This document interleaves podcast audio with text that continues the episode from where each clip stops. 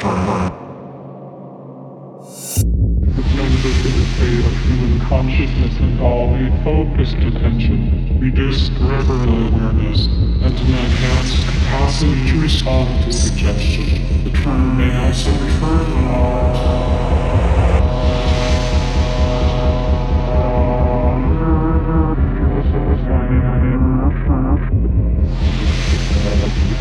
Uh-huh. Uh, uh,